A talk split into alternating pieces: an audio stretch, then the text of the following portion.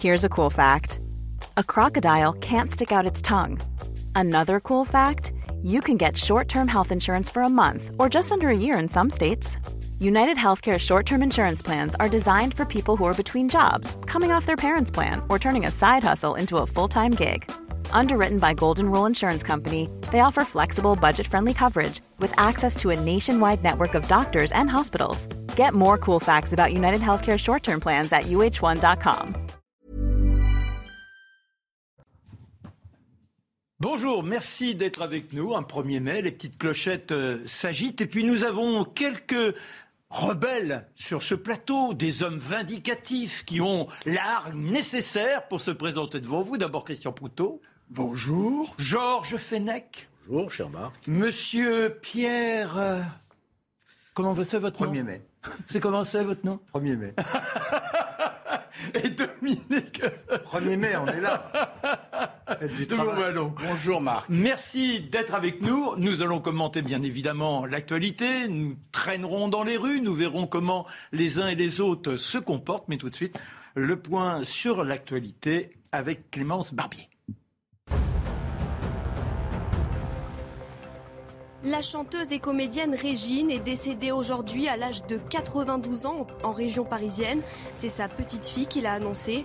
Régine a longtemps régné sur le monde de la musique avec des discothèques en France et à l'étranger.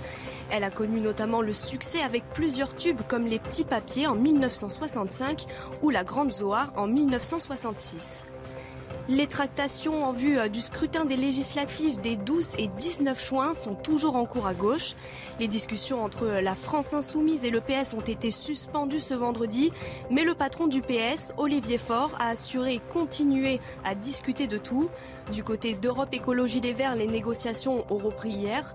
La date butoir pour un accord à gauche a été fixée à ce soir. Après quatre années d'absence, le dîner des correspondants de la Maison Blanche était de retour hier soir après la pandémie et les années Trump. Sur scène, Joe Biden n'a d'ailleurs pas manqué de faire de l'humour en pointant son prédécesseur Donald Trump. Ce dernier n'a n'a assisté à aucun gala durant son mandat. Cette tradition du dîner de gala remonte à 1924.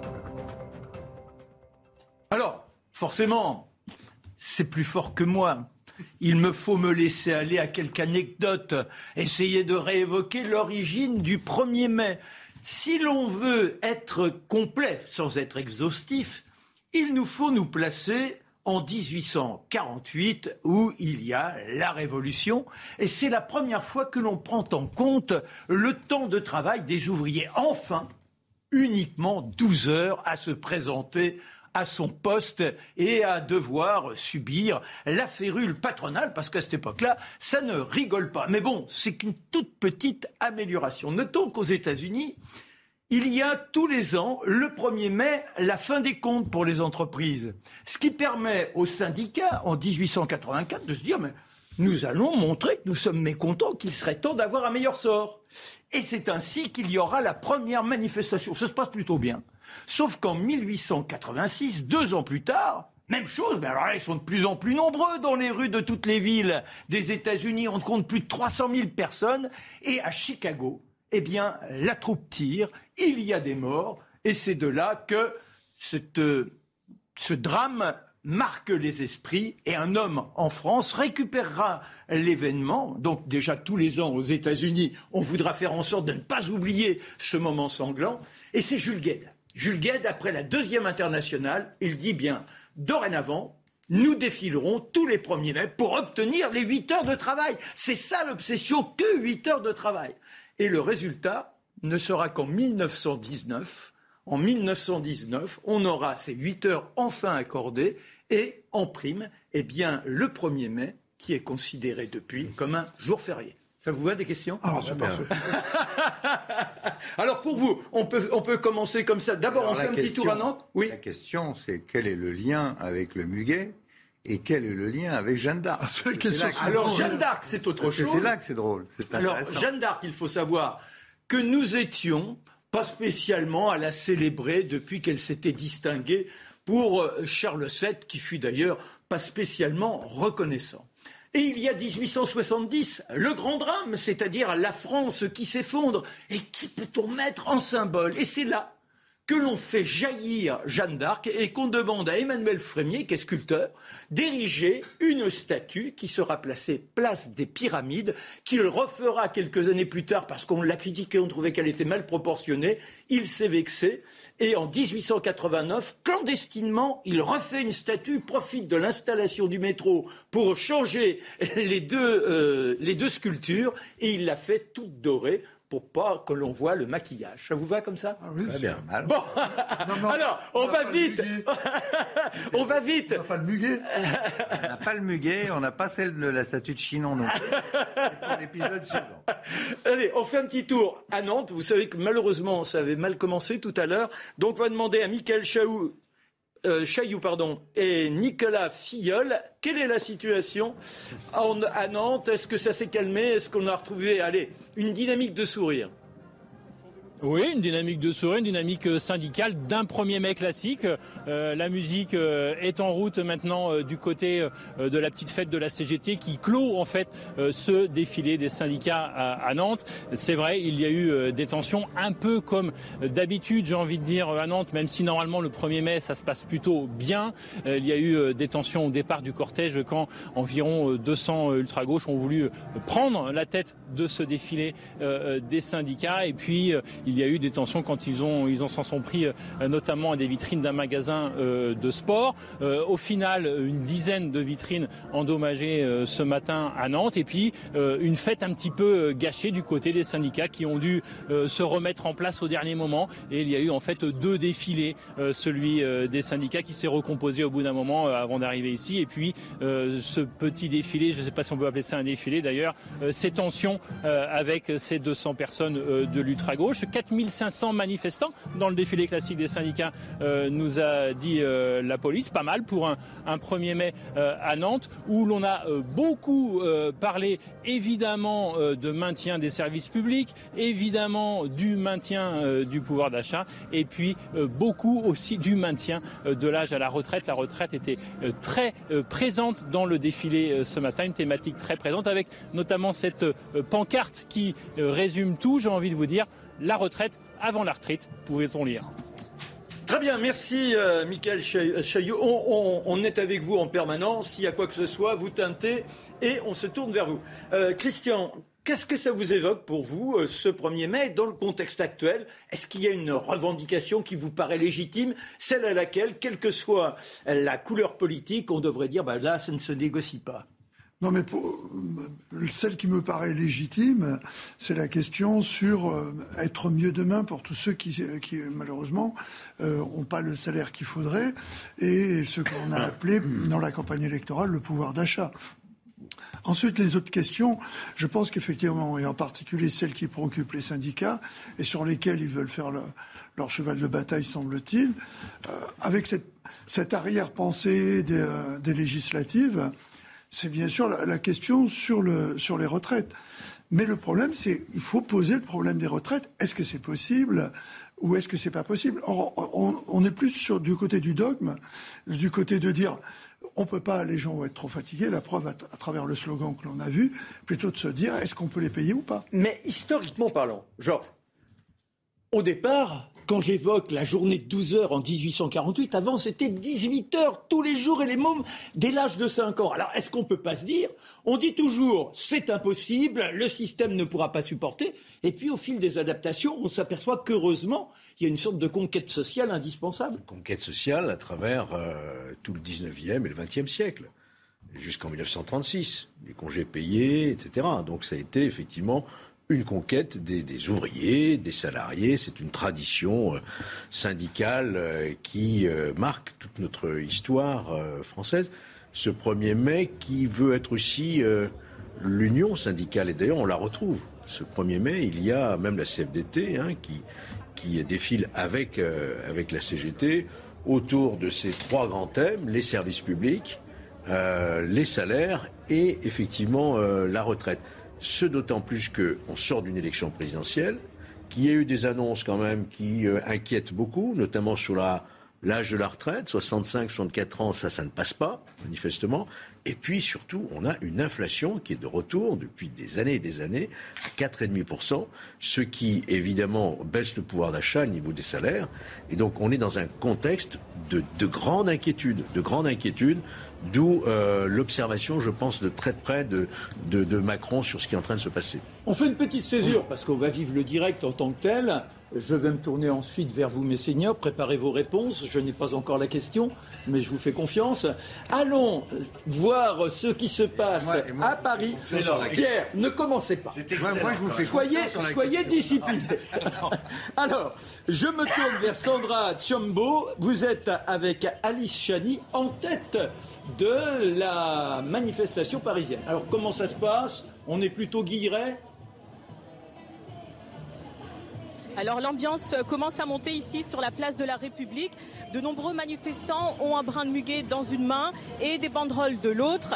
Ils sont nombreux, la place commence à se euh, remplir. Dans le cortège, vous pouvez le voir sur les images euh, d'Alice Chomy, que euh, les gilets rouges de la CGT sont aux côtés d'autres membres, d'autres syndicats comme Force ouvrière et l'Union syndicale solidaire.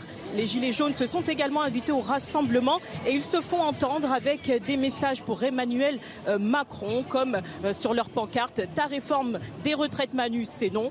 Vous l'avez compris, salaire, pouvoir d'achat, transition écologique, retraite. Les revendications ne manquent pas euh, cette année. Et Philippe Martinez l'a rappelé lors de son point presse, peu après euh, 13h40. La mobilisation aujourd'hui est générale et de tous les milieux. Le cortège prendra le départ dans moins de 30 minutes, direction Place de la Nation. Merci. Alors, au passage, toujours euh, cette obsession historique, n'oubliez pas le premier syndicat qui a été créé, c'est son, enfin son ancêtre, c'est la CFDT.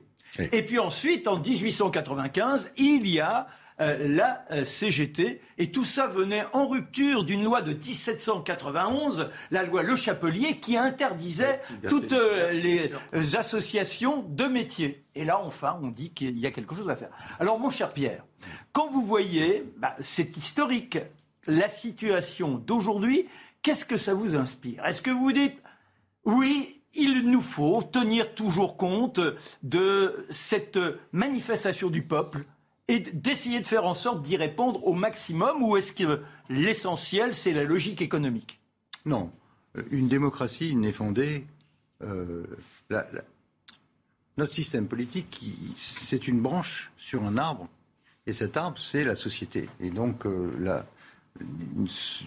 le fait de, vivre dans une famille qui s'appelle la France et où les ressources doivent être à peu près correctement distribuées. Si vous n'avez pas ce consensus sur la société, vous ne pouvez pas asseoir dessus quelque chose qui s'appelle la démocratie représentative, donc la démocratie.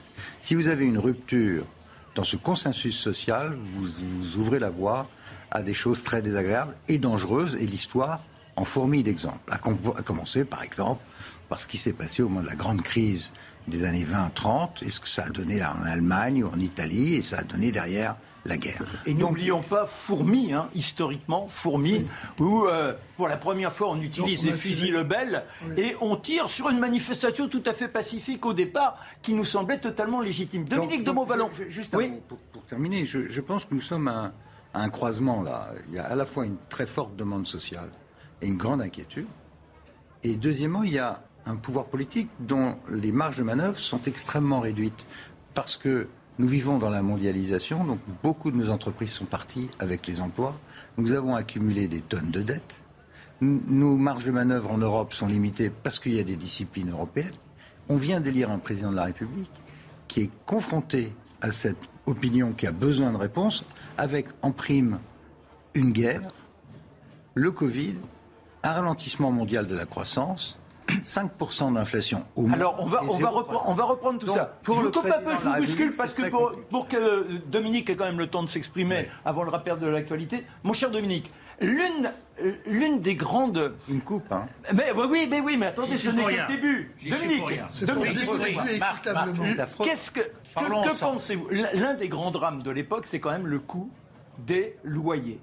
Que peut-on faire Parce que c'est là l'une des grandes attentes de 10 millions de personnes qui sont dans l'insalubre et à des prix prohibitifs. Que peut-on faire contre ça?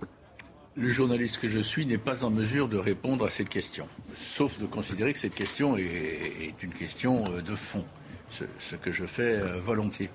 Si vous permettez, ce qui me frappe, moi je prendrai les choses d'un autre angle, à mes yeux complémentaire, hein, et pas, c'est pas alternatif. Hein. Ce qui me frappe, c'est qu'il y a, il y a deux mois encore, l'idée qui prévalait un peu partout, à droite mais aussi à gauche, et au fond que la France était complètement droitisée, que la gauche n'existait plus, que c'était terminé, etc.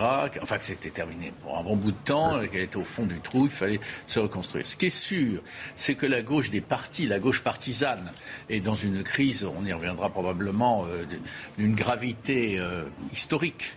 Mais la gauche existe. La gauche syndicale existe, la gauche sociale existe la France de gauche, quelque part, euh, celle que l'on voit dans la rue. Les cortèges ne sont peut-être pas massifs, mais ils sont là, ils sont au rendez-vous. Cette, cette France-là, elle, existe et elle sait se faire entendre, a fortiori, quand on est dans une situation de, crise historique hein, au niveau de l'Europe et avec tous les éléments que, que, rappelait Pierre il y a quelques instants. Euh, moi, ça me frappe beaucoup et euh, on est dans une espèce de paradoxe où on se demande comment des euh, comment euh, ceux qui présentaient la France comme très se droitisant considérablement, un président invité à se droitiser, comment ils vont faire face aux revendications, celles que vous avez indiquées pour les loyers, mais il y en a des tas d'autres. C'est vrai que le pouvoir d'achat, c'est capital. Nous allons décliner tout cela. Le point sur l'actualité avec Clémence Barbier.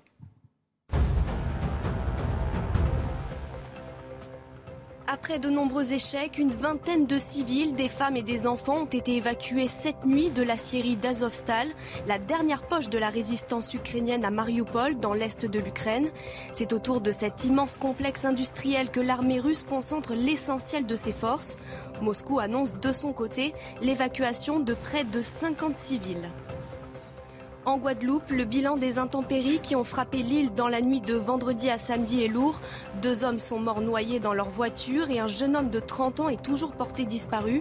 Ces précipitations ont été exceptionnelles. Le niveau de pluviométrie a même été, supérieur à celui enregistré lors du cyclone Maria en 2017. La belle opération de la 24e journée de top 14 est pour Toulouse. Les champions de France en titre se sont imposés 23-16 dans le choc de la journée contre La Rochelle. Les hommes d'Hugo Mola l'ont emporté notamment grâce à deux essais d'Antoine Dupont.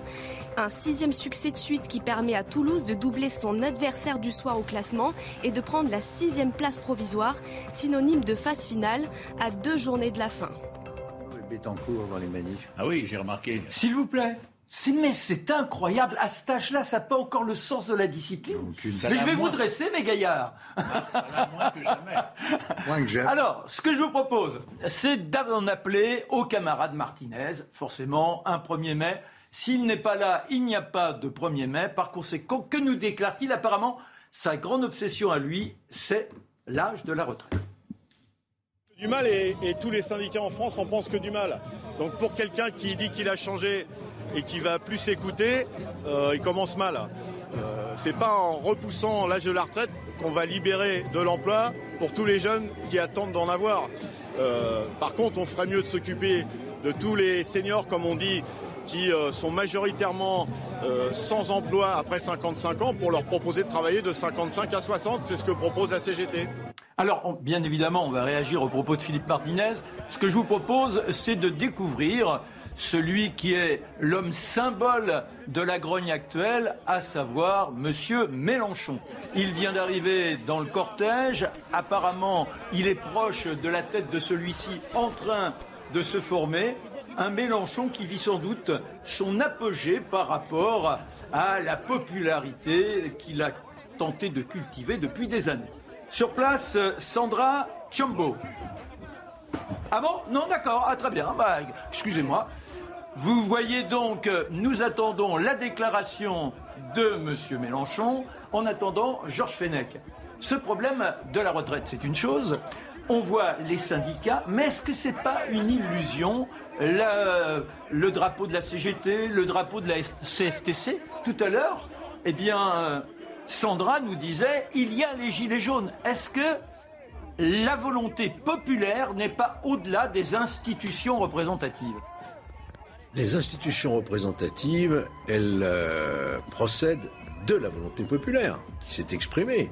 On est bien d'accord, il ne peut pas y avoir euh, de, distinction entre ce qu'est le suffrage universel, donc la représentation de la volonté populaire, et nos instances représentatives. Le président vient d'être élu, il y aura une nouvelle Assemblée nationale qui va être euh, élue bientôt, et c'est là que le débat aura lieu. Oui, mais Ce qui n'empêche pas, évidemment, le dialogue social. C'est surtout ça qui est important. Oui, mais on voit bien qu'il y a une agitation qui se fait en dehors de ces points bornes. Parce qu'on n'a pas été en capacité de réformer ce régime des retraites. Ça a été d'ailleurs, je dirais, euh, l'échec, on peut dire, du, du précédent quinquennat. Rappelez-vous, au départ, on partait avec Édouard Philippe avec une réforme de la retraite à point. Et ça a été une levée de bouclier les gilets jaunes, etc. On est rétro-pédalé, on en est revenu à un régime universel par répartition, qui aujourd'hui a les faveurs de tout le monde, mais reste à savoir quel sera euh, l'âge de la retraite, est-ce qu'il y aura un âge pivot? Donc ça, c'est quelque chose qui est resté en suspens et qu'on sera obligé d'affronter dans ce quinquennat. Comme l'ont fait les autres pays, l'Allemagne, c'est 60 ah, on écoute, on écoute Mélenchon. Celles qu'ont mené nos arrière-grands-parents pour la dignité des travailleurs et leur droit d'avoir une vie humaine. Le 1er 1er mai eut lieu aux États-Unis d'Amérique et se conclut par une fusillade contre les manifestants. Puis deux ans plus tard, à l'appel de l'international, ce fut le 1er mai en France. Et immédiatement, la forme de répression aveugle que connaissons toujours chaque fois que les nôtres ouvre une nouvelle porte de liberté et d'espérance. Ce fut un massacre à fourmis. Mais, pour autant, de 1er mai en 1er mai, parce que chacun fit l'effort d'apporter à la lutte ce qu'il pouvait apporter d'effort, de participation, d'entraînement, de conviction, dans un monde qui souffrait tant à l'époque, où les travailleurs étaient si dispersés, mais avec leurs syndicats, ils ont construit à la fois leur conscience et la victoire. Puis, ce fut le terrible et plus grand accident industriel de l'histoire en France, à Courrières. 1300 morts. Des gens enfouis dans la mine. Parce que déjà, pour faire plus vite, pour que ça profite davantage, on avait diminué les installations de sécurité.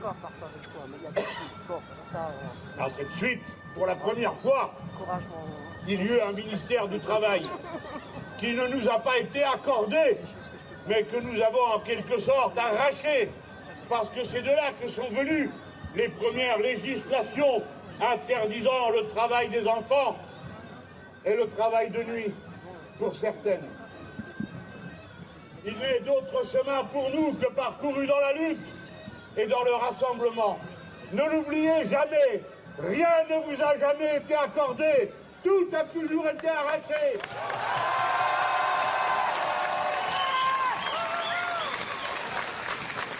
Aujourd'hui, bien plus nombreux et bien plus divers sont nos engagements et les frontières de liberté de dignité qu'il nous faut faire respecter, puisque c'est à nous, les êtres humains, de porter en quelque sorte la responsabilité qui nous revient du fait de notre capacité de conscience vis-à-vis de la nature, vis-à-vis des animaux. Toutes ces tâches, nous les accomplirons avec ce même esprit. Mais aujourd'hui, parce que c'est le 1er mai, rappelons-nous que le 1er mai est la date de se retrouver pour la diminution du temps de travail. La diminution du temps de travail ne signifie qu'une seule et unique chose, la part qui revient au capital doit être moins grande et celle qui revient au travail doit être plus grande. Ce n'est que cela qui se discute aujourd'hui. En quelque sorte, la société se rend justice à elle-même. Et elle fabrique un monde meilleur quand elle permet aux gens de vivre, de vivre dignement, de pouvoir faire en quelque sorte. La société se rend justice à elle-même. Et elle fabrique un monde meilleur quand elle permet aux gens de vivre, de vivre dignement, de pouvoir faire autre chose que travailler, même si pour beaucoup le travail est une manière d'accomplissement puisqu'il est aussi au service des autres. Le 1er mai porte son mot d'ordre plein et entier à cet instant. Nous nous retrouvons. Pourquoi? Parce que la diminution du temps de travail, c'est dans la journée, dans la semaine. Rappelez-vous que la journée de 8 heures était le mot d'ordre du 1er 8 mai. Que la journée où il est passé Donne-le-moi. Merci Daniel. La première fois qu'a été fait le 8 mai en France, les ouvriers portaient le triangle en cuir rouge qui voulait dire 8 heures de travail, 8 heures de loisirs, 8 heures de repos. C'est la lutte pour la diminution du temps de travail dans la semaine qui nous a conduit, après la grève générale de 1936, aux 40 heures par semaine. Là encore, rien n'a été concédé.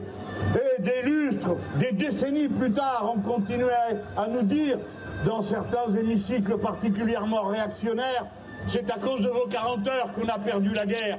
Comme si ce n'était pas à cause de la trahison de ceux qui déjà préféraient Hitler au Front populaire que nous avons dû le perdre.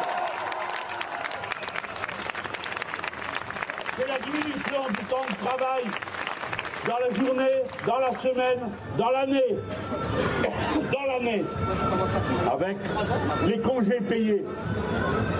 D'abord les 15 premiers jours qui parurent comme un cadeau inouï que la vie faisait à ceux qui pouvaient, pour la première fois, disposer librement d'eux-mêmes, de leur corps, de leurs loisirs, avec ces 15 premiers jours. Et puis, à chaque fois, la date correspond à de grands événements. Si nous avons eu la journée de 8 heures, ce fut en 1919. Et pas parce qu'ils étaient d'accord pour nous la donner, mais parce qu'ils avaient peur de la révolution qui se répandait dans toute l'Europe. La semaine de 40 heures, ce fut le Front populaire et la grève générale. Et de même,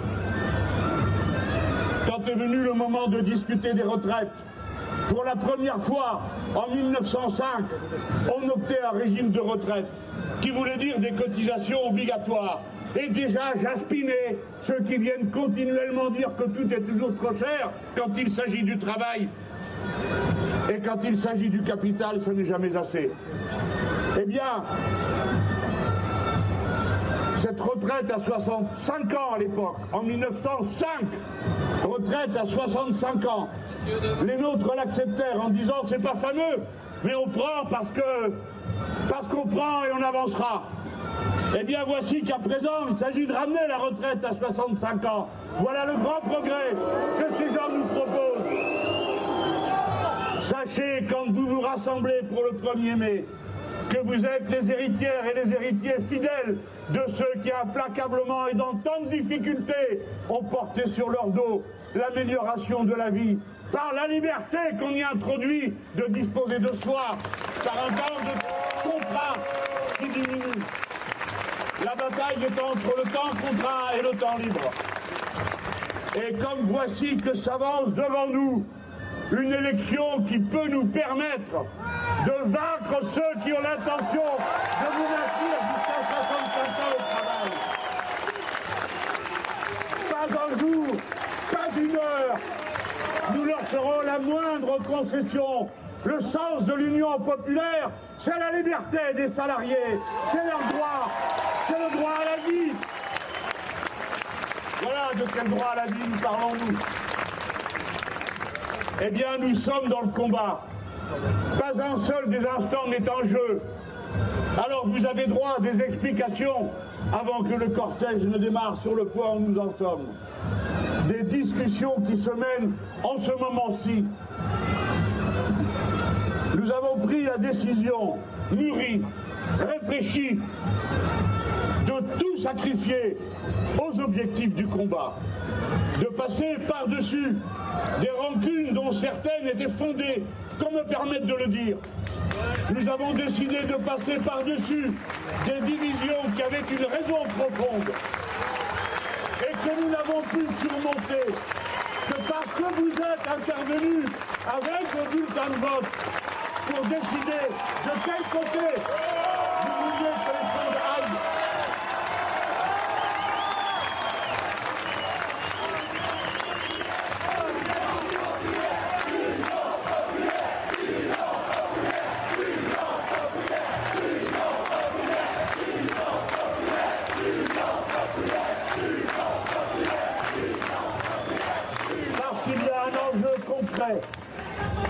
l'issue de cette élection, vous avez quatre blocs. Le premier, c'est celui de la droite et des libéraux. Le second, c'est celui de l'extrême droite. Le troisième, c'est nous, le bloc populaire. Et le quatrième, ce sont les 12 millions de personnes qui ne sont pas allées voter. Mettons qu'il y en ait la moitié qui étaient mal inscrites. Il en reste 6 millions. Ces 6 millions-là peuvent faire la décision. C'est à nous, premièrement, de rassembler de nouveau toutes nos forces pour qu'on se retrouve dans le bulletin de vote, pour qu'on se retrouve dans les urnes, pour qu'on se retrouve avec la possibilité de la victoire qui dorénavant se présente devant nous contre tous les prophètes de malheur qui nous annoncent sans arrêt que tout est perdu d'avance, que le combat ne sert à rien et qu'il s'agisse d'élections comme de la journée de 8 heures, comme de la semaine de 35 heures. À chaque fois, c'est par la lutte, par la volonté, par la conscience, par le refus de la résignation, par la certitude que demain peut être meilleur, si nous y mettons les mains sans abandonner notre sort à je ne sais qui, à je ne sais quelle puissance aveugle. Par conséquent, si vous le voulez, vous avez la capacité, comme chacun d'entre nous là, d'entraîner autour de lui vers l'union populaire, celle ou celui qui doute, celle ou celui qui hésite, celle ou celui qui ne sait pas vraiment pourquoi il devrait aller le faire. Et tous ceux qui n'ont pas compris que c'est le troisième tour en quelque sorte, et que pour que nous ayons un gouvernement d'union populaire, il faut qu'ils élisent le député qui se présente sous l'étiquette de la nouvelle union populaire à laquelle nous sommes en train de travailler.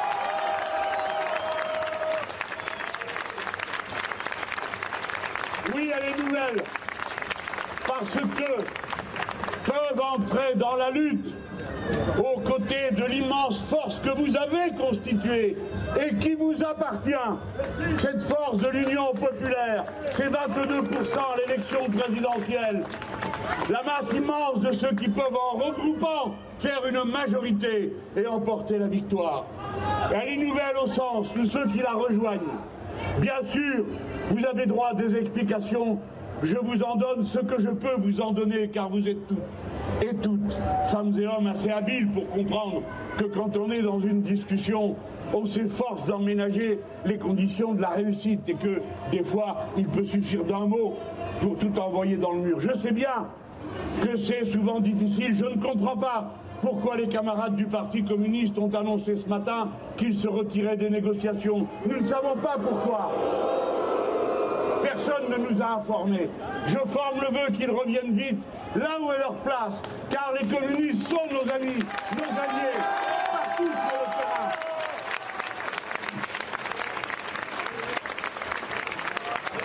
Oui, la discussion a lieu. Et comme vous le savez tous, le plus facile, c'est d'exercer des pressions en disant l'hégémonisme, enfin, sachez-le, répétez-le tel que nous sommes, dans la situation qui est la nôtre, qui aurait pu permettre, parce que nous l'avons rencontré dans le passé, un autre ton et d'autres manières de faire. Nous avons donné la garantie à chacun de ceux qui viennent discuter avec nous qu'ils auront un groupe à l'Assemblée nationale. Nous avons donné la garantie que tous les points sur lesquels il y a interrogation, du moment qu'on cherche à les dénouer positivement, alors on peut le faire. Et nous l'avons fait. Je pense par exemple à la question de l'Union européenne. Nous avons dit que notre intention n'est pas, en ayant un président comme celui qu'on a, de provoquer une crise de plus, mais que, par conséquent, nous ne sortirons pas de l'Union européenne pendant la durée de ce mandat, mais que nous disons clairement, la désobéissance, elle n'est pas en général, ce n'est pas une posture idéologique. Je n'irai pas dire au gouvernement allemand, coucou, voilà les désobéissants. Je viendrai leur dire, écoutez, faites comme vous voulez, mais nous, sur tel, tel, tel, tel, tel, tel point que le peuple français a décidé d'appliquer dans son pays, nous désobéirons si les règlements et les traités européens nous interdisent de le faire.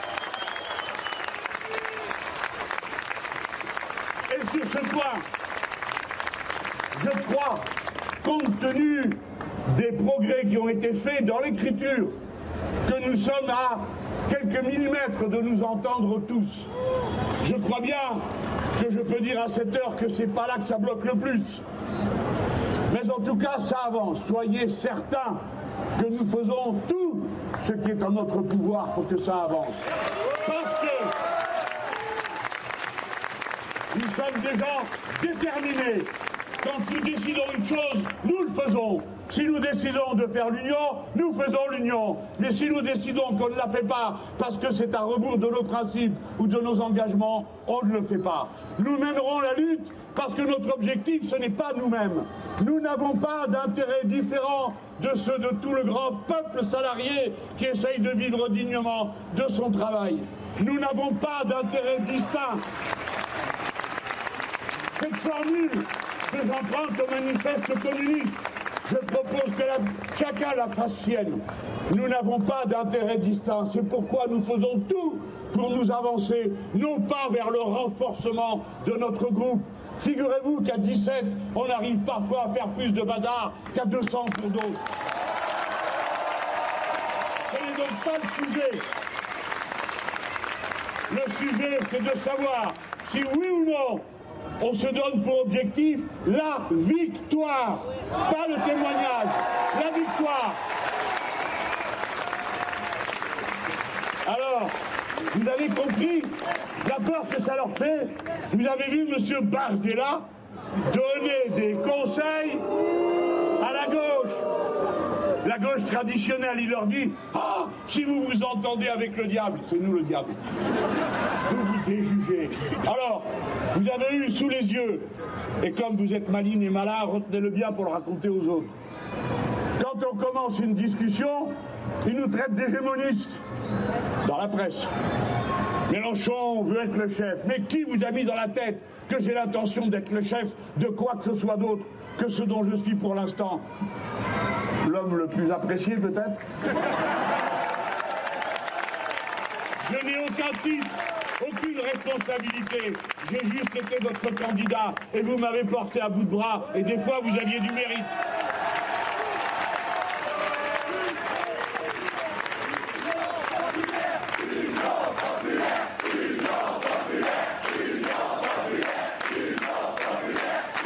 Alors, vous avez vu, après nous avoir veut être le chef de tout, ce qu'il ne demande pas. Alors, euh, quand ça commence à se faire, catastrophe, ça n'a pas servi, il faut inventer autre chose.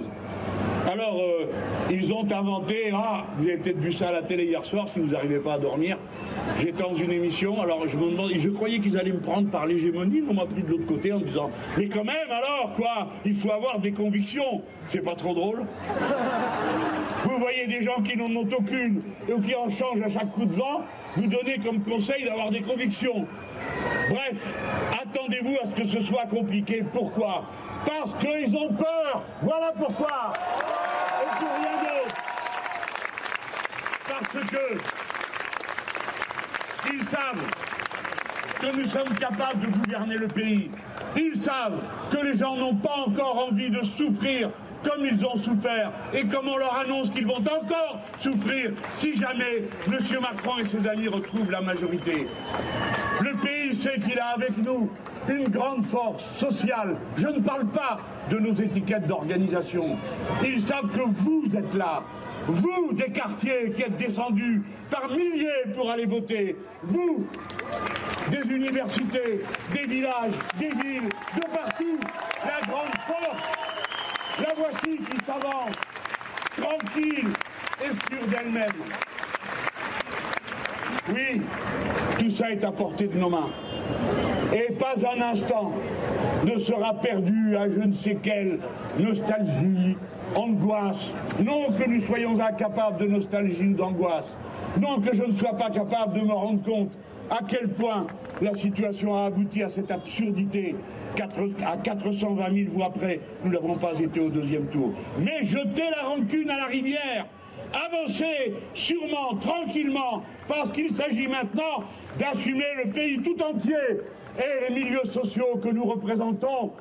La classe ouvrière, les salariés de toutes sortes, les travailleurs, ceux qui sont en formation, ceux qui sont à la retraite, c'est cela que nous représentons à cet instant. Voilà, le 1er mai qui devient un meeting, en l'occurrence celui de Jean-Luc Mélenchon. Alors, pour ma part, et je vais vous demander votre avis, c'est vrai que d'un côté, on se dit cet homme seul face au peuple, cette diatribe, cette capacité à l'éloquence, ça ne peut que motiver les uns et les autres. J'ai noté, on a toujours tout arraché la diminution du temps de travail, c'est l'absolu, avec la retraite.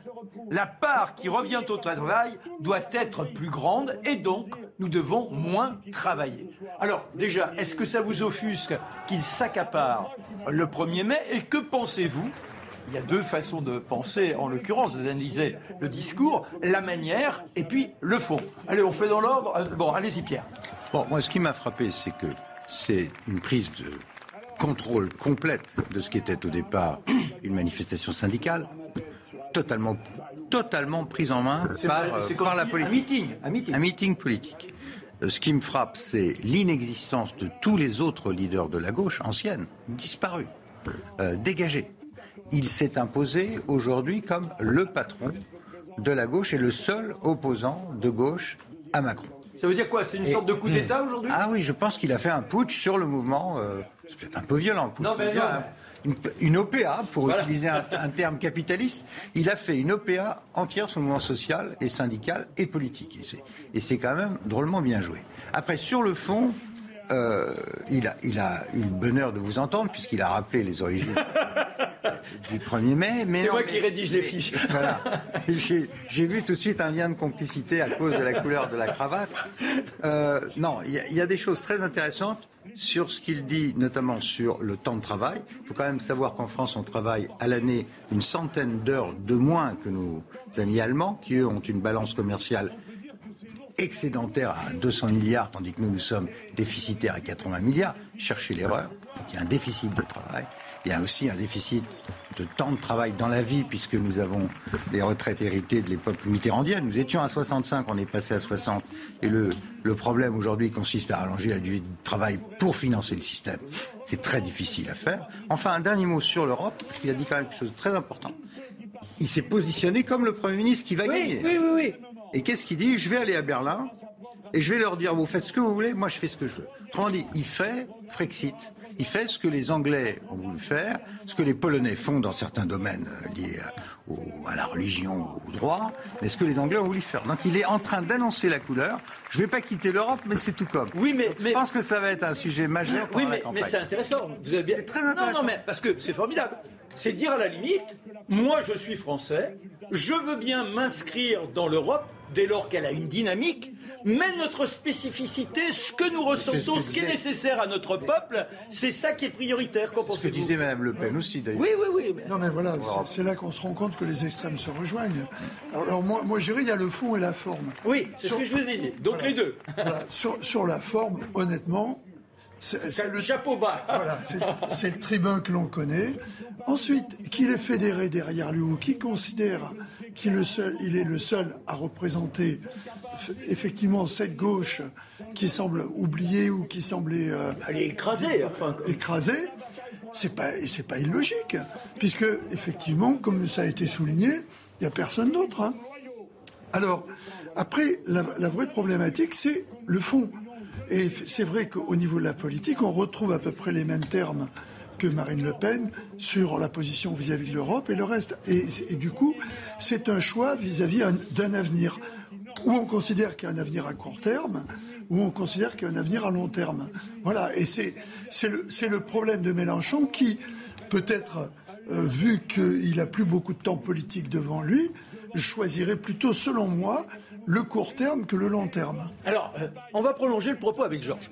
Georges, l'analyse de Christian, à la limite, vous dites, il est démagogue, il est utopiste, il nous vend du rêve, d'une manière ou d'une autre, soit comme démagogue, soit comme utopiste. Mais est-ce qu'il n'y a pas un fond de vrai C'est-à-dire que les 10 millions de personnes qui sont dans des difficultés de quotidien extrêmes. C'est le président de la République, il y a deux jours, qui se rend à Saint-Denis et qui dit Ah, c'est dramatique, regardez les conditions de vie, ces logements insalubres. Mais ça fait 30 ans qu'ils sont insalubres et on fait rien pour eux. Donc il y a bien une nécessité d'action. C'est peut-être pour ça aussi qu'il est autant écouté, ou du moins entendu.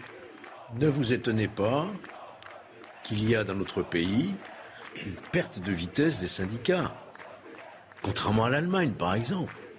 Moi, je ne confonds pas le combat politique et les revendications syndicales, catégorielles, professionnelles de défense des salariés. Là, il y a un détournement total, ça a été dit par Pierre, je suis d'accord. Oui, on tombe dans le politique, là. Il y a un détournement total d'une manifestation syndicale, ça n'est pas dans l'intérêt des syndicats. Étonnez-vous ensuite qu'il y ait des gilets jaunes qui n'y croient même plus aux syndicats, puisqu'ils manifestent spontanément en dehors de toute appartenance syndicale ou politique. Donc là, je ne sais pas si ça s'est fait avec l'accord de Philippe Martinez et, des autres euh, responsables syndicaux qu'il y ait cette tribune, cette tribune, oui, de, Mélenchon, qui s'est accaparée cette, euh, cette, manifestation syndicale. Alors, je ne le sais pas. Non, mais pour rebondir là-dessus, et je reviens au Après qu'il y ait des pauvres, qu'il y ait de la misère, qu'il y ait des problèmes, ça c'est le débat aussi politique. Oui, mais d'accord, mais, mais, déjà, lui, il ne peut pas venir en tant que syndical, et s'il se présente à la manifestation du 1er mai, et surtout dans le contexte actuel. vous trouvez ça normal Je ne trouve pas ça normal. Moi, je, dis que dès lors qu'il des syndicats, voilà. Mais, et là, je vais me tourner vers Dominique de Montvalon, arrêter son téléphone. Oui, parce que Dominique de Montvalon, carrément, si j'ai pas la parole, euh, j'appelle mes petites copines.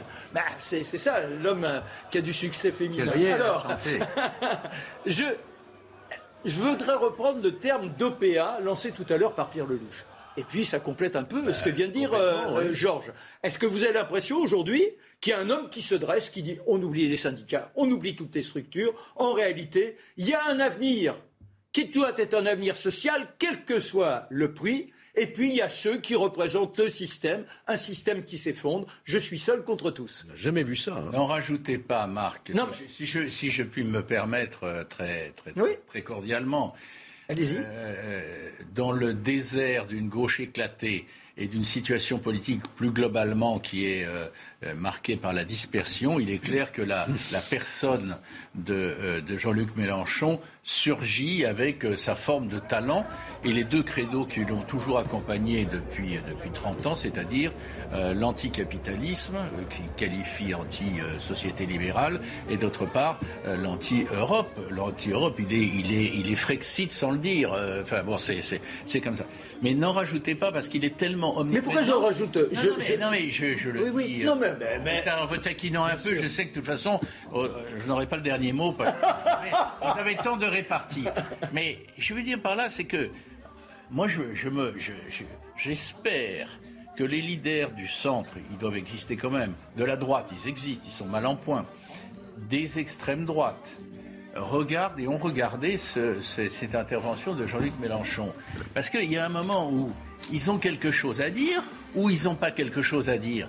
S'ils n'ont rien à dire, vous savez qu'il est capable, il est capable d'aller loin, le camarade Mélenchon. Il est capable en fédérateur roublard, habile et, et, qui sait parler euh, à ce que vous appelez le peuple, et pourquoi pas hein Ben oui, et pourquoi pas Parler le peuple attention, le troisième tour de l'élection présidentielle, il l'a beaucoup dit, mais il va peut-être finir par avoir lieu. Attendez, vous avez euh, Marc, Alors, euh, alors, je vous faire rebondir deux secondes. Regardez, parce qu'on a les premiers euh, échauffourés eh qui se passent. Nous sommes à Paris, en tête du cortège. Alors, je ne sais pas si Sandra Chiombo est avec nous. Sandra Non?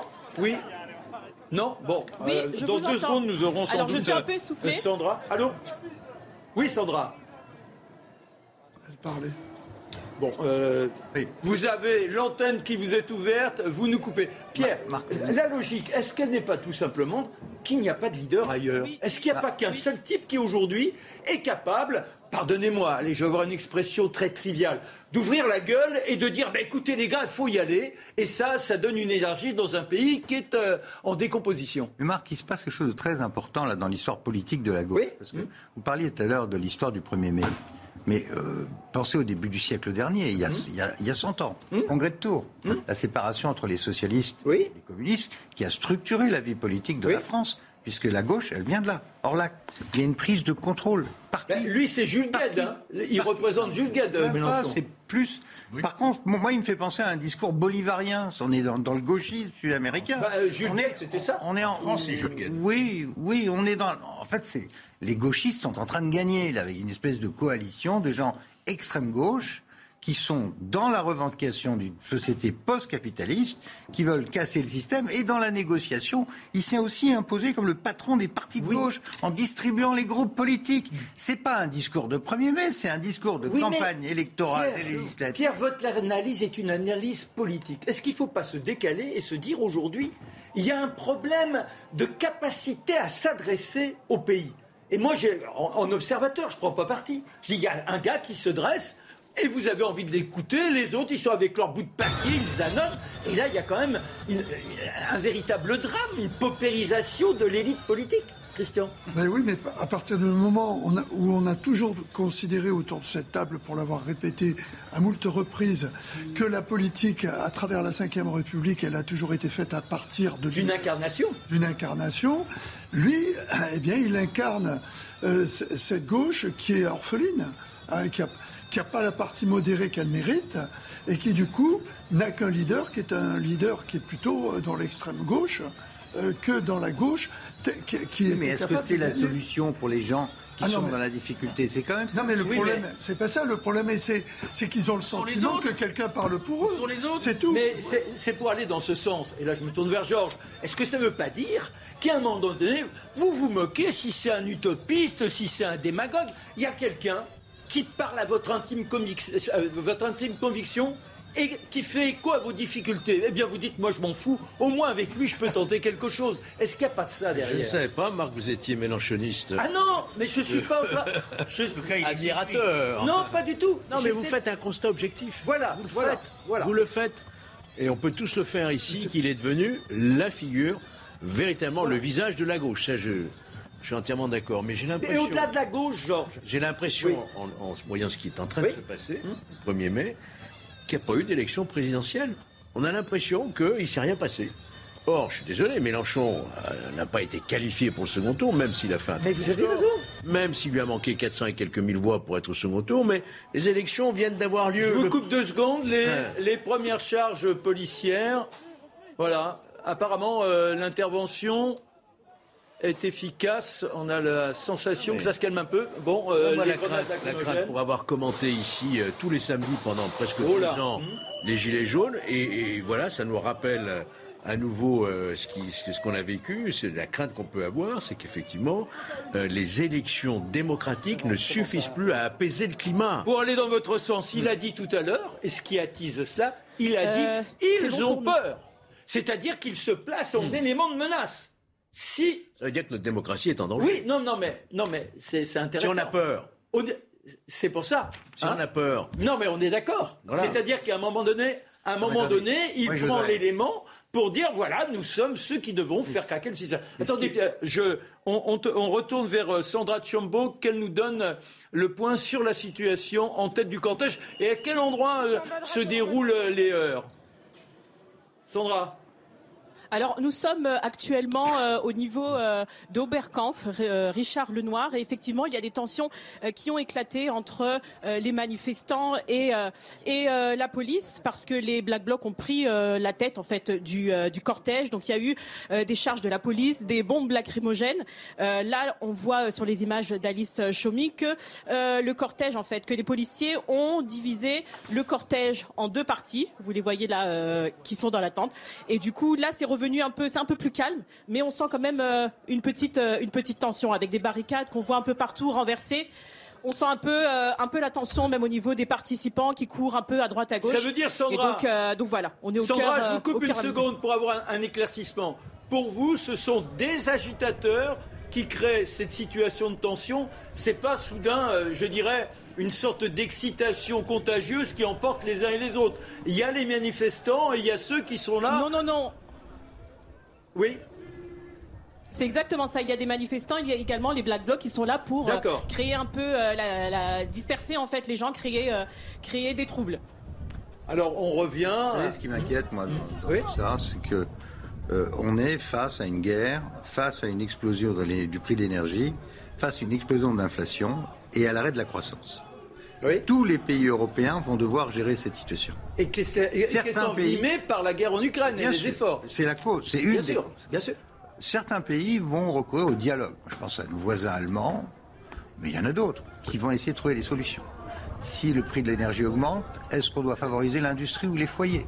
Déjà, la discussion a commencé en Allemagne. Là, on a affaire à une gauche qui est en train de dire on augmente les salaires, on réduit le temps de travail. Alors qu'il y a zéro manœuvre, zéro marge de manœuvre pour quelque gouvernement que ce soit. Donc on est dans, une poussée extrême de la position face à une situation qui est elle-même extrêmement dangereuse. Même rappeler. Donc ça va être, ça va être très compliqué à gérer. quand même rappeler que lorsqu'il y a eu depuis 2018 la crise des gilets jaunes tous les samedis, il n'y avait pas encore de guerre en Ukraine. C'est vrai. Il n'y avait pas, c'était pas ça. C'est vrai. C'était déjà la question du pouvoir d'achat, etc. Mais seigneur, mais seigneur, ce que je vous propose. Ça n'a fait qu'aggraver. Voilà, je propose de reprendre l'endroit où nous arrêtons. On met quelques sous dans la tirelire, euh, le point sur l'actualité et on se retrouve après. À tout de suite. Le prix, on a pris 130 euh, le 1er mai, né aux États-Unis, 1884, une manifestation bon enfant, puis en 86, le drame, les fusils qui parlent, les morts, et une tradition qui s'inscrira selon la volonté de Jules Gued après la deuxième internationale.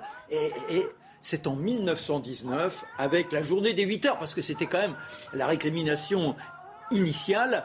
Enfin, cette journée de 8 heures est accordée et on fait du 1er mai la journée chômée, symbole de ce monde ouvrier ayant enfin une forme de considération.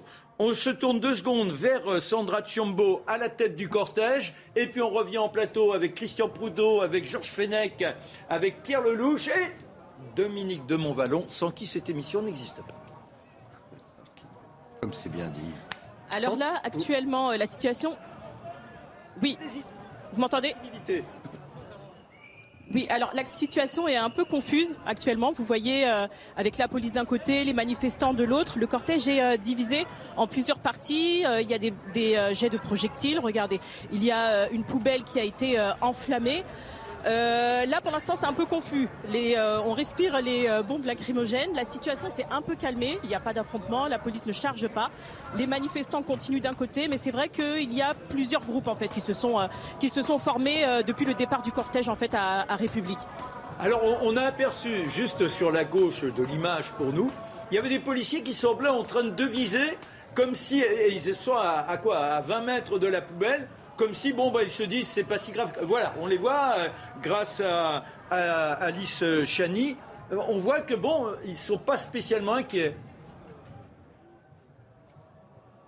Non, la police, euh, la police pour l'instant n'est pas n'est pas inquiète. il n'y a pas grand nombre non plus un nombre un nombre. Euh, la police est, suffisante sur le terrain. Elle n'a pas l'air inquiète. Il y a plusieurs euh, groupes de policiers à des points stratégiques, des points différents, qui contrôlent en fait euh, la, la, circulation et la sécurité, qui assure aussi la sécurité des manifestants, tout simplement. Et euh, là, pour l'instant, les black blocs ont été euh, ont été euh, mis de côté. On ne les voit pas. On peut reprendre le cours en fait de la de la manifestation.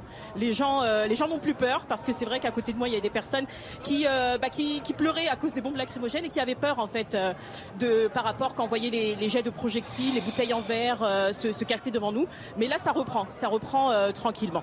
Merci Sandra Tchiombo. Je rappelle que vous êtes avec Alice Chaumy. Alors quand vous voyez ces images tout à l'heure, Georges, vous avez rappelé malheureusement qu'on se convoque tous les samedis pendant deux ans les Gilets jaunes. Tous les samedis, nous avons commenté euh, pendant presque deux ans. Voilà ces manifestations, ces saccages, ces violences, ces blessures, ces yeux éborgnés, ces, problèmes de, maintien de l'ordre. Et alors vous vous dites, on, va retomber là-dedans? Écoutez, on est en pleine élection. Je pense qu'on ne laisse même pas le temps du débat démocratique, de l'échange démocratique, du vote, que déjà on assiste. Euh, enfin, je veux espérer que c'est quand même marginal et que c'est quelques agitateurs. Oui, apparemment, ce sont les agitateurs, si on suit les propos de Sandra. Euh, mais rien, rien ne, nous indique qu'on sera épargné à nouveau par ce climat de tension sociale qu'il va falloir faire euh, retomber très rapidement.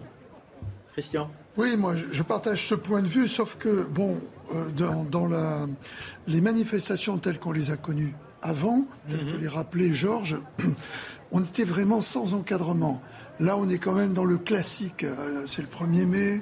Ils ont leur propre système de, sécurité qui fonctionne euh, vraiment étroitement avec euh, la police pa- parisienne, qui du coup est au courant, et ça peut isoler les black blocs. Effectivement, ce qu'il faudrait craindre, qu'on pourrait craindre, c'est que si les manifestations re- reprennent sans encadrement interne des organisateurs, comme ça a été le cas pendant deux ans, de retrouver ces, euh, ces perturbateurs qui vivent dans, le, plaisir et de fiche le bazar et en plus de faire leur, marché. Et effectivement de dégrader des situations qui déjà sont compliquées à gérer au niveau du, maintien de l'ordre, mais qui à partir du moment où la violence est, dessus, amènent à une riposte. Dominique de Montvalon, ça veut dire qu'on a un meeting de Jean-Luc Mélenchon qui est merveilleusement bien orchestré par euh, les syndicats qui étaient là pour le 1er mai mais qui deviennent des forces de sécurité Un meeting, enfin une prise de Non, mais permettez-moi d'être un peu provocateur. Oui, alors moi je fais contre-provocation. qu'une prise de parole spectaculaire et bien agencée qui nous a donné le sentiment qu'il euh, qu'il dirigeait l'ensemble de la foule. On n'en est quand même pas tout à fait là. Écoutez, c'est difficile d'arriver à comprendre ce qui se passe. Combien sont-ils Quel est leur état d'esprit? Quelle est la part, ils ont toujours existé, ils existeront toujours, des, des petits groupes d'ultra-gauche dont le seul objectif est en réalité de, de foutre le bazar, si je c'est les- c'est la résurgence des anarchistes du 19e. Admettons, oui, on peut, on peut faire effectivement tout à fait ce, ce- ce- me semble-t-il, ce, Mhm. enfin, je partage le rapprochement que, que vous faites. C'est difficile d'apprécier. Je, je vais vous dire, en raccourci total, si, si c'est si important que ça, et en tout cas si ça annonce les temps à venir, vous demandez au peuple de trancher, 90% des Français, peut-être qu'au passage il y aura des éclats pour le président de la République en place, mais 90% des, des Français désavoueront totalement ceux qui se conduisent comme ça. Et, et je veux dire, il y a un moment où il faut voir aussi ce que... Il y a, il y a la force des images, des images qui sont grossies. Je ne les conteste pas, ça fait partie, du, ça fait partie de l'analyse politique et de la réalité politique. Mais faut pas se tromper. Ceux qui voient ça, pas ceux qui défilent au nom, Non, mais- hein, mais ceux qui voient ça, si ça devait persister, si ça devait s'amplifier, si ça devait s'aggraver aussi, euh, le, le jugement de l'immense majorité des Français serait catégorique. Pierre Lelouch, pour autant, pour autant, 90% des Français sont contre la violence. Ça, je pense que oui. Il n'en reste pas moins qu'il y a ce mécontentement, cette grogne, cette rogne. Alors comment peut-elle se traduire en sachant qu'il y aura toujours ceux qui l'exploiteront et qui tenteront d'avoir l'allumette au bon moment pour faire exploser la situation? Voilà, moi, si on veut bien laisser de côté euh, les 200 Black Blocs, euh, c'est- ce défilé, c'est pas euh, les Gilets jaunes. Ce défilé, c'est un défilé syndical, mais qui a été repris en main, euh, capturé en plein vol par quelqu'un qui fait une campagne politique pour gagner les élections législatives et qui met la gauche sur une position extrême. Car ni le PS ni d'autres n'étaient en train de parler de réviser les traités européens. Ou, euh, ils étaient tout à fait dans la ligne sous François Hollande. Rappelez-vous. Donc il est en train de mettre la gauche, l'opposition, sur une ligne très très Oui, mais elle n'existe plus, cette gauche officielle, Non, entre non, guillemets, elle a fait mais- 2,5. Non, mais L'opposition de gauche, lui, il est en train de faire un, un hold-up sur l'électorat de gauche pour l'amener sur une ligne quasi révolutionnaire par rapport aux institutions européennes, au capitalisme, etc. Je dis que c'est en train d'arriver au moment où nous avons zéro croissance, une énergie extrêmement chère, une guerre à nos portes, et au moment où la nation devrait essayer de se réunir et de trouver des solutions ensemble, on a, on a un pays qui est absolument clivé. Et on a une élection qui s'est tenue il y a à peine huit jours. Un président qui appelle au rassemblement mais qui n'est pas entendu puisqu'il reçoit des tomates et que dans la rue on a ce genre de, de, de défilé. Je trouve ça inquiétant pour notre démocratie parce que si on n'est pas capable d'avoir un dialogue entre les syndicats et les élus et entre les formations politiques pour regarder ce qui est en train d'arriver à la France. Là, il y a eu 600 milliards de dépensés depuis le Covid. Mais combien de centaines de milliards pour résoudre le problème d'a- Alors, alors moi je me tourne vers Georges Fenech. Qui Est-ce que, va- que, parce que vous dites, il nous faudrait quelqu'un capable d'une pacification, d'une unification, à la fois être dans l'écoute tout en étant réaliste. Moi, j'ai le sentiment que le président Macron, il n'est plus tout à fait crédible dans ce rôle-là. Alors, est-ce qu'aujourd'hui, ce qui va être essentiel, c'est le Premier ministre qu'il va fixer dans les jours qui viennent il nous faut un homme suffisamment charismatique, un homme qui montre une sorte de Chabon-Delmas peut-être comme en 1969, qui serait capable de rêver ou de faire rêver à une nouvelle société, une société d'adaptation qui soit en rupture avec ce que nous vivons, mais qui donne un peu de ressort, un peu d'élan à ceux qui sont les paumés. là, vous dressez un, profil qui est très difficile à trouver. Hein et qui relève encore une fois de la décision discrétionnaire du président de la République. Mais d'abord des électeurs, vous imaginez. Non mais, non, mais là, la, désignation du Premier ministre, c'est avant les, élections. Les, électeurs vont s'exprimer pour des députés. Nous, avons, nous savons que sous la Ve République, et encore Emmanuel Macron l'a démontré en 2017, tout président élu trouve une majorité derrière, ça c'est clair. Reste à savoir quelle va être l'ampleur de cette majorité, car je continue à penser que si nous n'avons pas des formations politiques suffisamment capables de porter une contradiction, une opposition dans l'hémicycle, il y aura des débordements dans les rues. C'est ça qui m'inquiète aujourd'hui. D'accord, mais effectivement l'affaiblissement de la gauche l'affaiblissement de la droite au profit des partis Mais donc, donc est-ce qu'il ne faut pas un homme tiers qui jaillisse de la manche d'Emmanuel Macron et que cet homme crée une réponse à ce, à ce chaos, enfin, ou qui donne au moins l'espoir d'une réponse présidentielle. Oui. Mais Macron a montré aussi qu'il s'inscrivait dans cette bah, tentation. S'il y a autant d'écoute de la part de Mélenchon, qui a été dans cette attention présidentielle, il y a un président qui préside et qui gouverne aussi. Il faut le dire les choses clairement. Le Premier ministre n'est qu'un soit un premier collaborateur, souvenez-vous, soit un chef d'orchestre, mais il n'aura pas de latitude politique. Mais est-ce qu'aujourd'hui l'image d'Emmanuel Macron avec un pourcentage relativement faible d'électeurs est-ce que ça peut permettre de fédérer et de dire on repart pour quelque chose, on s'accorde un temps de confiance, les la démocratie. Là, il n'y a même pas. Non, mais je suis pas en train de dire non, que non, c'est non, pas non, la mais j'ai pas. J'essaie de, je de, regarder, une, une apostrophe comme ça. Non, mais la démocratie. Oui, mais sauf que si les gens ne se rangent pas à ce principe de démocratie, vous écoutez trop Mélenchon. Je n'écoute pas Mélenchon. Moi, je l'ai écouté avec passion. Je, je, pense que et avec, avec intérêt et même avec passion parce que c'est c'est quand même formidable d'avoir affaire à un type intelligent, même si on partage pas les convictions qui sont les siennes. Dans quelques quand même. deux semaines, vous allez voir que les choses vont Mélenchon retourner quelque part dans l'ordre. Parce que quand on entend Mélenchon dire Élisez-moi Premier ministre, c'est de la foutaise. Mais oui Bon, il a 17 députés aujourd'hui, peut-être qu'il en aura 20, peut-être qu'il en aura 30. Mais ça ne va pas bousculer C'est pas la Constitution. mais même, même s'il est le leader de l'opposition. On vient d'élire un président. Bien sûr. Enfin bon. Hein. C'est un beaucoup. Pour répondre, à, votre, pour répondre à votre question, il n'y aura pas de Premier ministre magique pour résoudre tout ça avant l'élection. Alors on fait comment?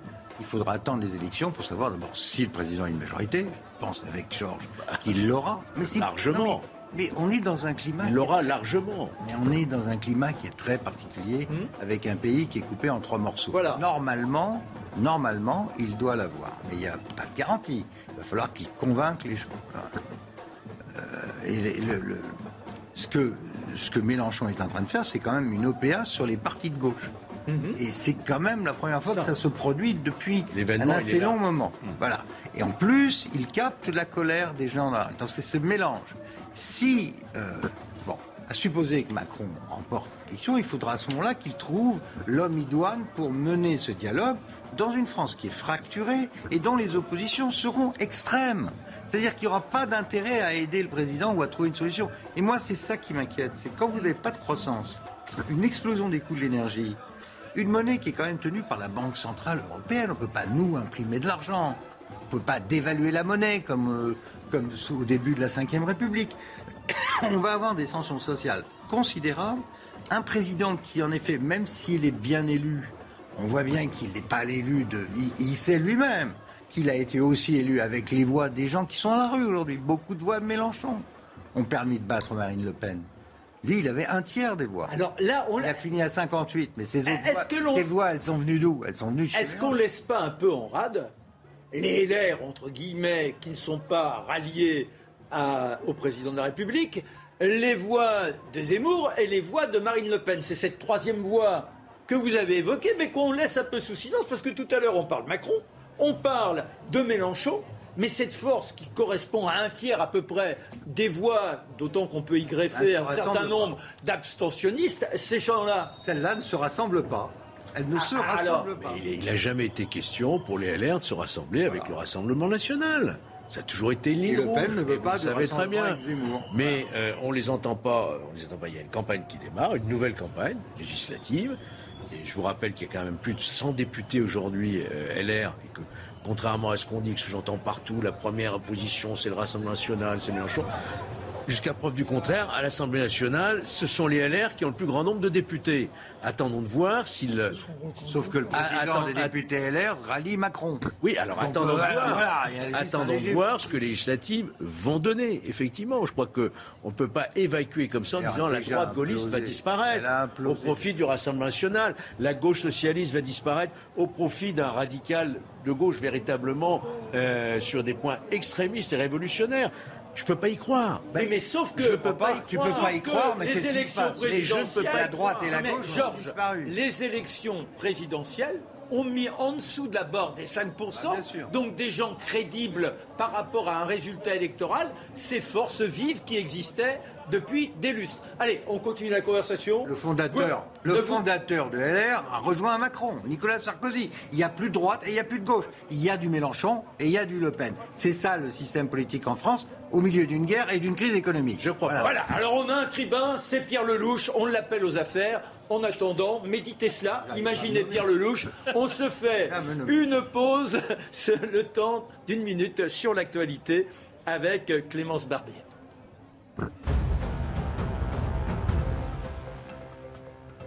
Après de nombreux échecs, une vingtaine de civils, des femmes et des enfants ont été évacués cette nuit de la Syrie Azovstal, la dernière poche de la résistance ukrainienne à Mariupol dans l'est de l'Ukraine. C'est autour de cet immense complexe industriel que l'armée russe concentre l'essentiel de ses forces. Moscou annonce de son côté l'évacuation de près de 50 civils. Les tractations en vue du scrutin des législatives des 12 et 19 juin sont toujours en cours à gauche. Les discussions entre la France insoumise et le Parti socialiste ont été suspendues ce vendredi, mais le patron du PS, Olivier Faure, a assuré continuer à discuter de tout. Du côté d'Europe Écologie Les Verts, les négociations ont repris hier. La date butoir pour un accord à gauche a été fixée à ce soir. Le président du Modem, François Bayrou, a affirmé ce dimanche être favorable à ce que la réforme des retraites fasse l'objet d'un référendum. J'ai toujours défendu cette idée, dit-il. Lors de la campagne, Emmanuel Macron avait estimé que les référendums étaient un instrument qui pouvait être utilisé, y compris pour une réforme des retraites. Le 1er mai, la foule dans la rue, il y a eu quelques échauffourées, heureusement pour le moment c'est réglé. Les agitateurs ont été placés euh, de côté et c'est l'aspect bon enfant qui semble présider à cette longue marche dans les rues. On n'a pas encore d'évaluation, savoir euh, combien ils sont. N'oublions pas qu'il y avait eu aussi quelques incidents du côté de Nantes et puis que là encore c'est rentré dans l'ordre. On ne peut que se réjouir de cela. Long long meeting, il n'y a pas d'autre mot dans pour euh, traduire l'intervention de Jean-Luc Mélenchon. Un Jean-Luc Mélenchon qui, à un moment donné, et je vous pose la question, lorsqu'il évoque ceux qui se sont mobilisés pour lui, il dit d'abord les quartiers. Les quartiers, c'est quoi? Eh bien, ce sont les frères musulmans, qui ont entre autres invité à voter pour lui. Et ça fait en écho euh, ce qui se passe euh, du côté de Grenoble avec Piolle qui dit euh, une place au Burkini. On oublie quand même que Jean-Luc Mélenchon est pour euh, cette fracturation d'une idée républicaine. Qu'en pensez-vous les uns et les autres? Non, mais- Christian Poteau. Non, mais euh, si vraiment c'est là-dessus qu'il s'appuie, euh, je reste perplexe politiquement, même ne, serait-ce que par rapport euh, à la réalité de la situation. Euh, vous disiez, euh, il s'appuie sur les frères musulmans, les frères musulmans que chasse. J'ai pas dit qu'ils s'appuyaient. J'ai dit les- que ce sont eux qui se sont manifestés en sa faveur. ce sont- Ah. Oui, mais ce sont, c'est pas un parti, euh, un parti dans les quartiers. Euh, non, mais je, je peux terminer. Juste euh, ce que je veux dire. Les quartiers populaires ont, à un moment, peut-être trouvé une identification à travers la gauche. C'est tout ce que je voulais dire. Rien une identification qui n'a rien à voir avec la gauche en tant que telle. C'est leur identification. Non, mais si, si tant est qu'elle soit sous un parti, que je sache, les quartiers populaires ne sont pas représentés en tant que tels du côté des, euh, des frères musulmans, euh, dans nos quartiers français, ils votent pas euh, pour, pour une liste qui serait les frères musulmans. Non, mais c'est l'histoire du Burkini, c'est des revendications identitaires. Mais, même le journal Le Monde a, fait état du fait qu'il il y a eu un vote communautaire ouvert en direction de, de Mélenchon. C'est clair, net et précis. Et si vous regardez. C'est pas la même chose. Non, non mais attends. Si on regarde, si on veut bien regarder la carte des résultats électoraux, Paris et la couronne, c'est super intéressant. Paris 90% Macron, les banlieues anciennement rouges, aujourd'hui euh, à majorité immigrées musulmanes, ont voté à majorité Mélenchon. Parce que Mélenchon a fait campagne. Et que dans ces quartiers, et ces quartiers trouvent leur expression chez Mélenchon. C'est une réalité politique. Ne pas le voir, c'est vraiment mettre. Alors, euh, je vais, parce qu'on est bousculé par le temps. Je ne veux pas que Georges Fenech et Dominique de Montvalon s'en aillent frustrés. Votre avis sur ces propos qui viennent euh, d'être formulés par Christian et par Pierre? Moi, je ne peux pas me résoudre, encore une fois, à cette idée qu'il puisse y avoir des votes communautaires dans notre pays. Ben oui, mais. Ne te résous pas. non, je ne me résoudrai pas, à cela. Je, je pense que ça, c'est vraiment à la marge, tout à fait à la marge. Je pense qu'on est toujours dans un débat aujourd'hui qui est d'ordre politique, social, économique. Et le Burkini, là, qui. Mais le Burkini, on, on, accorde trop d'importance à tout ça. C'est vraiment, c'est vraiment, euh, vraiment prendre un, une loupe pour regarder ces problèmes. J'entends ce que dit euh, M. Piolle, etc. C'est tout à fait condamnable. On, ne peut que le condamner sur l'histoire du burkini dans les piscines, etc. Mais pour autant, ça reste un problème très minoritaire. Il n'en reste pas moins qu'on n'a jamais vu autant de femmes voilées dans les banlieues. Mon cher Dominique, est-ce que ça vous inquiète ou est-ce que vous êtes plutôt euh, apaisé comme Christian et comme Georges? Je pense qu'il faut regarder ça froidement. Alors allez-y. Non. Soyons froids. On n'est pas excités. Non, non, mais. Non, non, non, c'était pas. Non, non, mais, non, non, non, c'était pas Le par sujet. Rapport... Vite, pas perdez pas votre temps. C'est compté. Pas par rapport... Non, mais il s'est passé, par exemple, je ne prends qu'un qu'un aspect. Il s'est passé quand même indiscutablement, à mon avis, un vote communautaire derrière le vote Mélenchon ça ne réduit pas le vote Mélenchon à un vote communautaire, puisqu'il y avait aussi beaucoup de anti-Le Pen qui sont d'une toute autre nature. Hein. Mais j'ai été frappé effectivement de, euh, peut-être pour la première fois dans cette dimension-là, euh, que euh, dans un certain nombre de banlieues, de quartiers assez facilement repérables, il y ait quand même une poussée mélanchoniste très forte. C'est là que je dis froidement, c'est pas du tout que par rapport ceux avec qui j'ai l'honneur et le plaisir de dialoguer, mais, mais euh, attention, euh, je ne sais pas si on peut extrapoler aujourd'hui, mais on ne peut pas mettre ça sous la table. Hein. Il, y a des questions qui se posent. Bien sûr. Eh bien voilà, question qui se pose, ça nous permettra de nous reconvoquer pour poser, comme dirait l'autre. Merci. mais bien Georges Fenech. Le problème, il existe. Bien, bien vigoureux. Christian Proutot, égal à lui-même. Pierre Lelouch, l'avenir des tribuns. Et Dominique de Voilà. 90 minutes euh, info avec la rayonnante Anne-Isabelle Tollet. Merci de votre euh, écoute. Merci d'avoir passé cette heure et demie en notre compagnie. Bonne journée sur CNews. Si tu vas sur Internet et que tu... Retrouvez tous nos programmes et plus sur cnews.fr. Even when we're on a budget, we still deserve nice things. Quince is a place to scoop up stunning high-end goods for 50 to 80% less than similar brands. They have buttery soft cashmere sweaters starting at $50, luxurious Italian leather bags, and so much more. Plus, Quince only works with factories that use safe, ethical, and responsible manufacturing. Get the high-end goods you'll love without the high price tag with Quince. Go to quince.com slash style for free shipping and 365-day returns.